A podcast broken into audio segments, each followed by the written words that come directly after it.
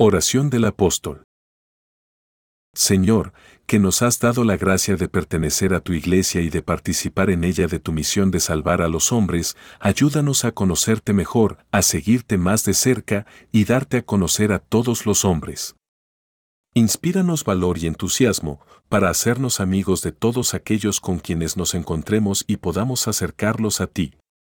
Nunca permitas que te ofendamos en palabras o acciones. Manténos siempre cerca de ti y haz que seamos vigorosos miembros de tu iglesia. Fortalece y acrecienta tu vida en nosotros, para que, cuanto hagamos, sea hecho contigo y para ti.